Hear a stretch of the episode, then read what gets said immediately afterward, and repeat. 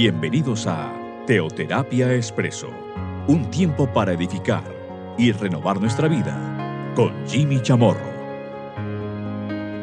Muy buenos días, bienvenidos a Teoterapia Expreso, nuestra cápsula de cada fin de semana, de cada domingo.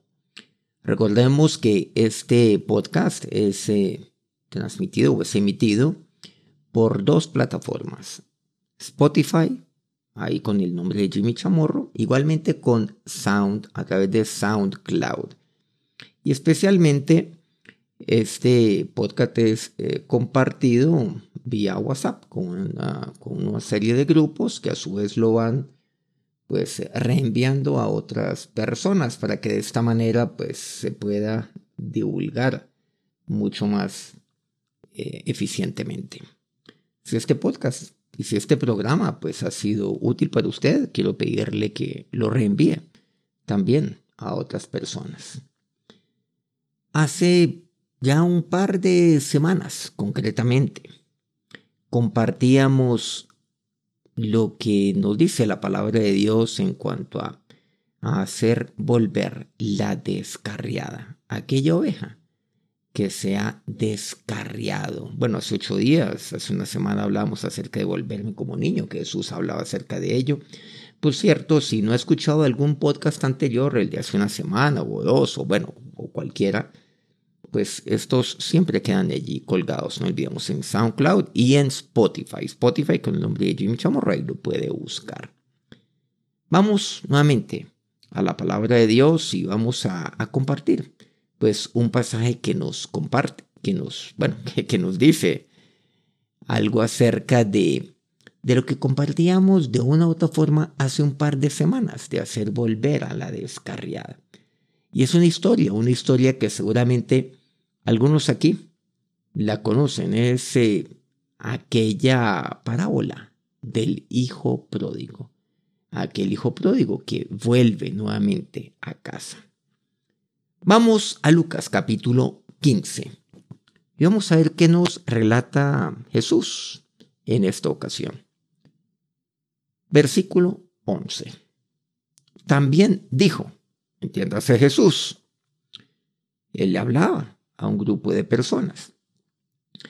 Un hombre tenía dos hijos y el menor de ellos dijo a su padre, Padre, dame la parte de los bienes que me corresponde y les repartió los bienes. Bueno, aquí vemos entonces lo que hizo el menor de sus hijos. Dame la parte que me corresponde. Como quien dice, bueno, reparte de una vez tu herencia. O sea, bueno, eso tiene un término que se emplea, es herencia en vida, algo así dame la parte de los bienes que me corresponde. Y les repartió los bienes. Se los dio a ellos, lo que le correspondía, concretamente a aquel hijo.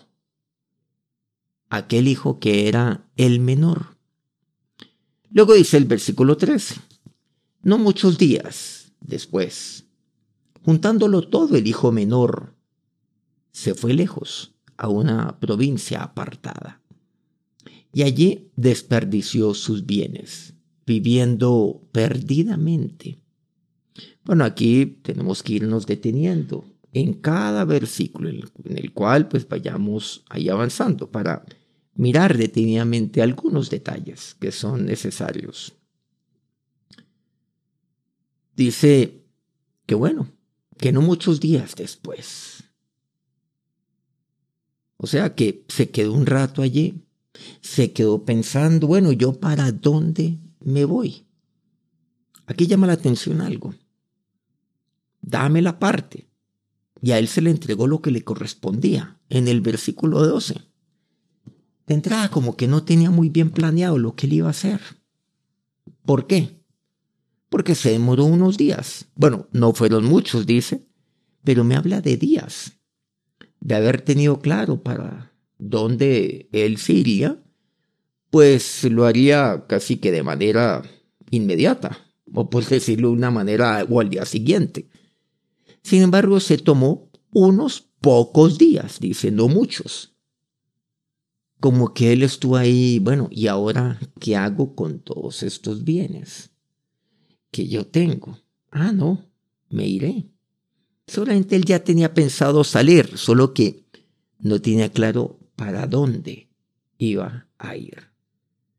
En todo caso, pues el lugar que él seleccionaría sería pues uno, por lo que veríamos un poco más adelante, donde pues podría divertirse a sus anchas, donde podría vivir a sus anchas. Seguramente era un hombre joven. Y bueno, porque él vivía todavía en la casa de su papá. Y él, pues, eh, bueno, dijo, no, no, voy a vivir en un lugar donde yo merezca, donde puedo, donde yo pueda disfrutar todo esto donde yo pueda, sí, hacer algo sin control alguno, sin que, sin que alguien me diga, oiga, ¿qué son estas horas de llegar? No, para nada. Yo quiero ser libre. Seguramente pensaría el menor de sus hijos, que seguramente era un hombre joven. Pero dice que juntándolo todo el hijo menor, lo juntó absolutamente todo. Todo lo que le dio su padre. Bueno, hay, otro, hay otra razón seguramente para entender que se demoró unos días, obviamente para salir, porque existen un par de teorías frente a ella. El primero, el que ya vimos, que no sabía para dónde iba. El segundo, seguramente sabía o no sabía para dónde iba, pero dice que lo juntó todo. Es posible que y eso es, tenemos una altísima probabilidad que se haya sido, de que su papá pues tenía unos bienes, y dice literalmente el término, bienes. Y bienes, y bienes corresponde pues obviamente a, pues, a diferentes tipos de activos. No quiere decir que todo sea en efectivo. No, o sea, no era dinero, como quien dice en efectivo. No, sino que los tenía, seguramente en algún tipo de activos. Seguramente lo tenía. bueno, hoy en día hablamos acerca de bien, bienes raíces, bueno, en fin. Seguramente tenía ganados, que en esa época era así. Otra, otro dinero seguramente lo tenía en talentos o en, bueno, denarios. O sea, dinero en efectivo en dólares o en pesos o en la moneda la cual se emplee en el país donde me están escuchando. Entonces, obviamente, pues era apenas razonable pensar que no todo lo tenía, pues como quien dice, en dinero, en bolsas. Se fueron unos días para liquidar, o sea, para vender lo que a él le correspondía. Muy posiblemente haya sido así. Entonces lo liquidó, lo vendió. Lo vendió para tener eh, dinero. No puede llevarse, obviamente, todo eso con él. No puede llevarse, por decir alguna casa. No puede llevarse, pues, un inmueble. No. Sino que, pues, eh, él se fue, juntándolo todo. Ahora sí lo juntó todo. Ya pudo juntar todo. O sea, todos esos activos se convirtieron en uno solo, quiere decir. Y ese, y ese uno solo se refiere al efectivo, la liquidez. Entonces, una vez que él tuvo toda la liquidez, bueno, salió con bastante. Uy, deben haber sido pues algunas, algunas, algunos, algunas bolsas, algunos morrales de dinero. Se fue lejos a una provincia apartada. Se fue muy lejos. Quería irse lo más lejos de su casa, lo más lejos de su padre, a una provincia apartada. Y luego me dice, en el versículo 13, finalizando, que allí desperdició sus bienes, los desperdició. Entonces no los invirtió, no, sino que los desperdició. Ni siquiera compró un activo, una casa, no, no compró un techo, por ejemplo, al menos. Pero no, nada de eso. O sea que se dedicó a la vida, ¿no? A la vida buena. A eso se dedicó. Se dedicó a la diversión. Los desperdició. y se desperdicia obviamente, bueno, seguramente con, con eh, fiestas, con agasajos, con sus nuevos amigos o para ganarse amigos seguramente, jugando, ¿sí? Este tema del juego viene de, mucho, mucho tiempo atrás, eso eso no es reciente, eso no es de la época de los casinos o las apuestas con caballos o las apuestas ahora que existen pues por todos los deportes, ¿no? Existen apuestas en, en línea, por lo que vemos. No, eso fue desde hace mucho tiempo. Y solamente lo hizo también, pues, con, con mujeres. Se divirtió. Entre comillas, todo esto, por supuesto. Y todo eso significa desperdiciar sus bienes. Aquellos bienes que él había juntado y que ahora eran bienes líquidos, tenía liquidez. Ah, cuando alguien tiene liquidez, eso todo el mundo le cae. Ay, tan bueno, tan generoso. Y la risa, el trago, bueno, todo por ahí. Muy bien. Y luego dice, viviendo perdidamente. Entonces desperdició sus bienes viviendo perdidamente. No es que los desperdició haciendo malas inversiones, que eso también es otro tema. Pero no, ni siquiera hizo malas inversiones, sino que los desperdició viviendo perdidamente. Y cuando eso ocurre, pues entonces se han dado cuenta que eso se llamaban descapitalizando. Ah, bueno, gasté el 10% de lo que tenía. No, todavía tengo el 90%. Ah, pues gasté otros 10, otros 10, otros 10%. Todavía tengo la mitad. Ah, todavía me queda el 30. Y luego ya poco a poco se va agotando. Poco a poco. Quedó con el 5, con el 1. Quedó con nada. Absolutamente nada. Quedó viviendo perdidamente. Él nunca había trabajado, simplemente él dijo, dame la parte de los bienes que me corresponde. Bueno, seguramente podría, yo soy injusto, me pueden decir, Jimmy, usted, usted, es injusto. Seguramente él trabajó en la casa de su papá. Bueno, eh, en aras a discusión, digamos, digamos que sí, que él trabajaba con su padre trabajaba en la casa de su padre, con los bienes, claro, seguramente con los ganados, trabajaba en el negocio o los negocios de su familia, con su padre. Dame lo que me corresponde, le dijo, recordemos. Pero desperdició todo ello, todos los bienes que ahora, pues, que eran suyos, viviendo perdidamente, pero él nunca había trabajado fuera, eso sí lo podemos decir de la casa de su padre. Nunca. Y él, eh, bueno, si trabajaba, si no trabajaba, pues nada le faltaba en la casa de su padre. Ahora resulta que, que sí, definitivamente.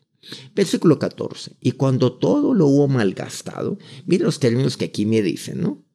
Me dice, desperdició sus bienes, vivió perdidamente, malgastó todo. Versículo 14 y cuando todo lo hubo malgastado. O sea, ¿cuánto le quedó? Cero. Nada. Claro, vaciado completamente. Entonces, todo, todo lo malgastó. Todo se le fue. Miren que todo fue terriblemente, terriblemente gastado. O sea, mal gastado, o sea, el despilfarro absoluto. Entonces, claro, ahí fue, no había límite, no había límite en los gastos, porque para eso es la plata. Bueno, luego, ¿qué es lo que me dice? Vino una gran hambre en aquella provincia y comenzó a faltarle. Cuando lo malgastado todo, entonces vino una gran hambre. Bueno, cuando hay hambre, obviamente escasez de todo.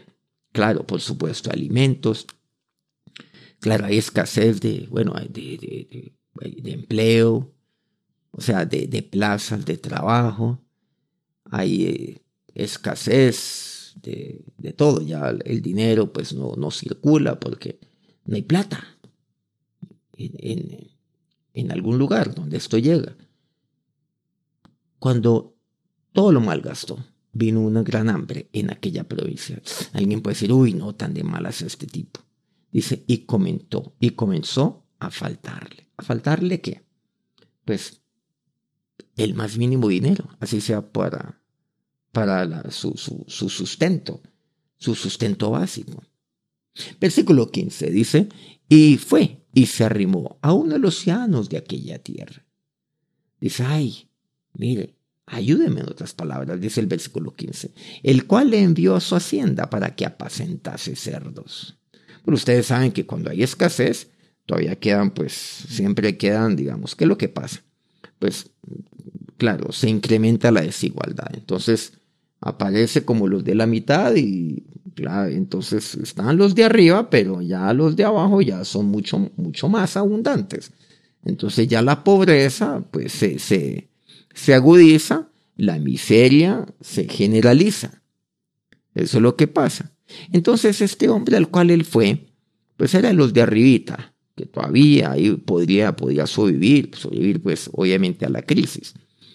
Era un hacendado, me dice así. Le envió a la hacienda para que apacentase los cerdos o para que estuviera al cuidado de los cerdos.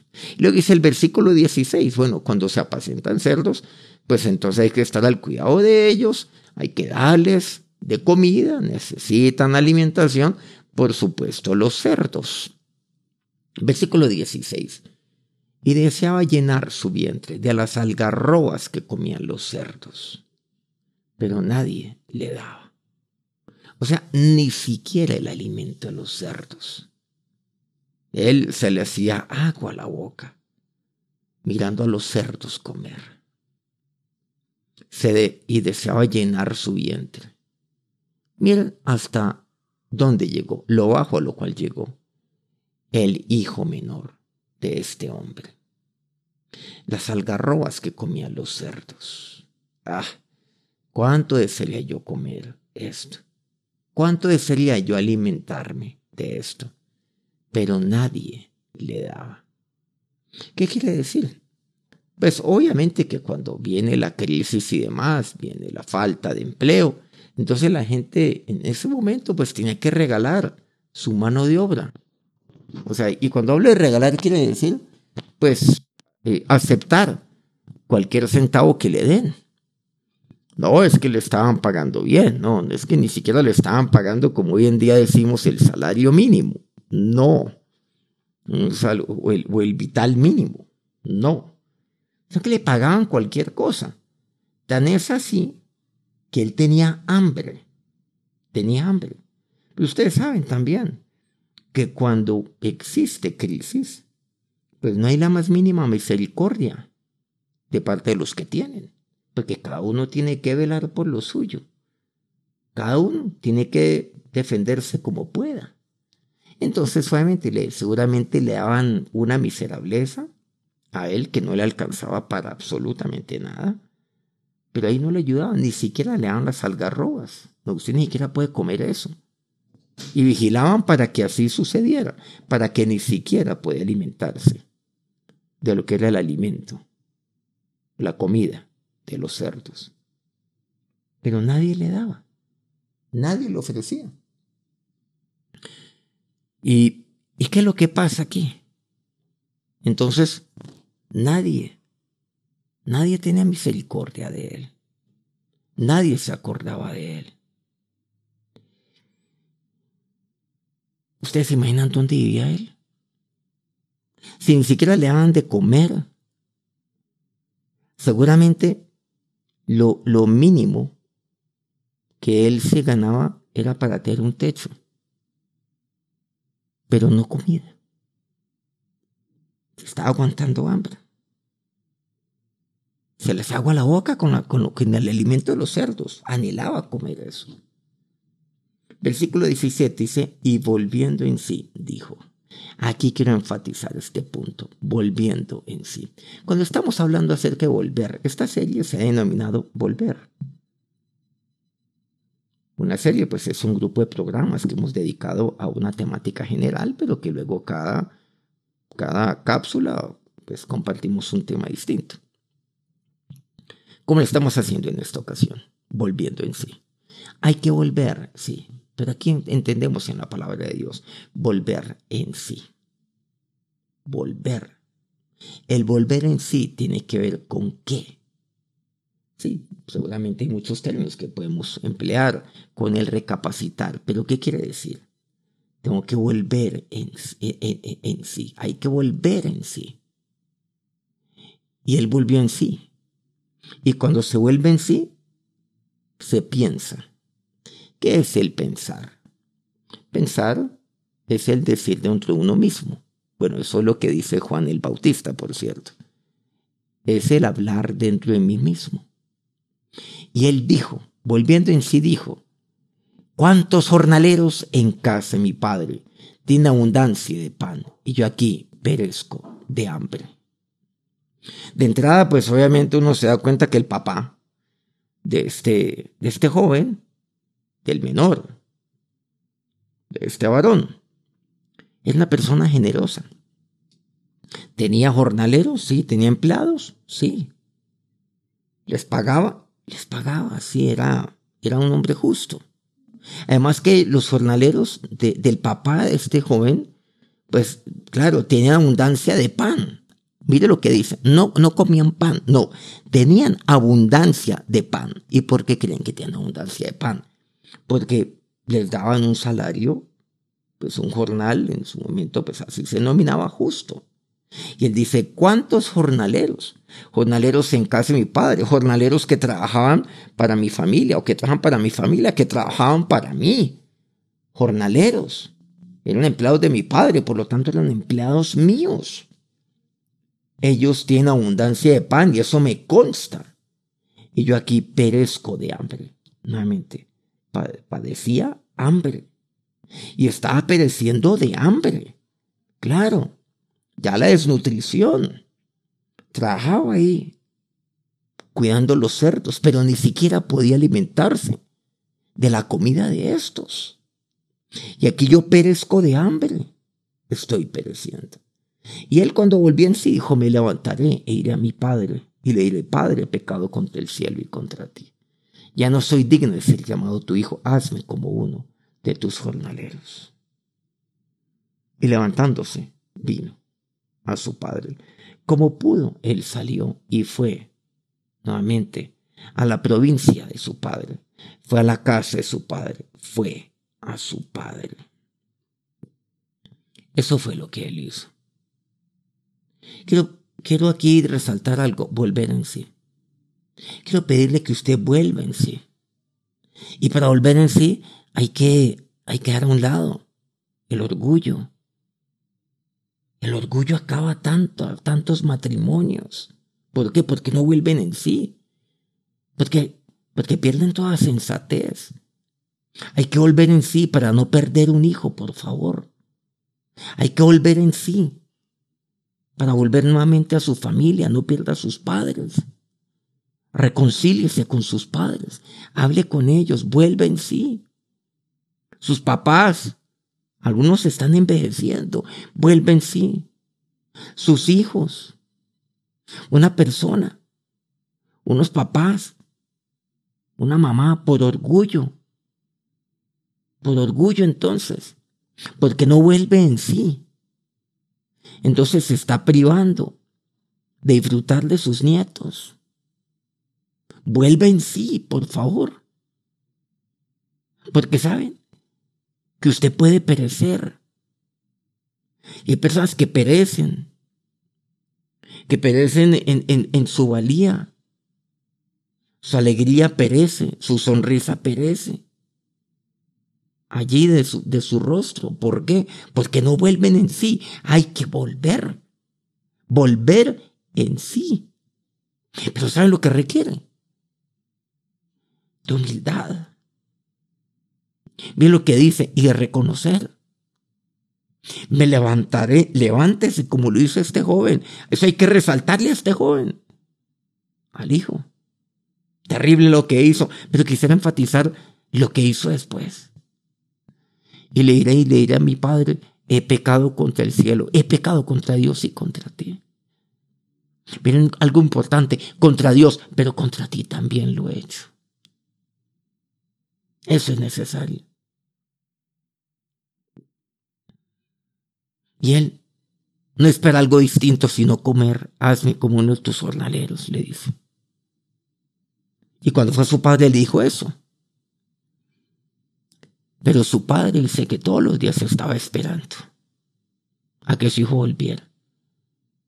Si usted se ha apartado de su familia, se ha ido lejos, y lejos seguramente viene en la misma ciudad, pero su corazón se ha apartado completamente, está muy lejos. Pues vaya. ¿Y saben lo que dice? Y fue movido a misericordia. Lo vio su padre y fue movido a misericordia. Y su padre corrió y se echó su cuello y le besó. Eso es lo que dice el versículo 20.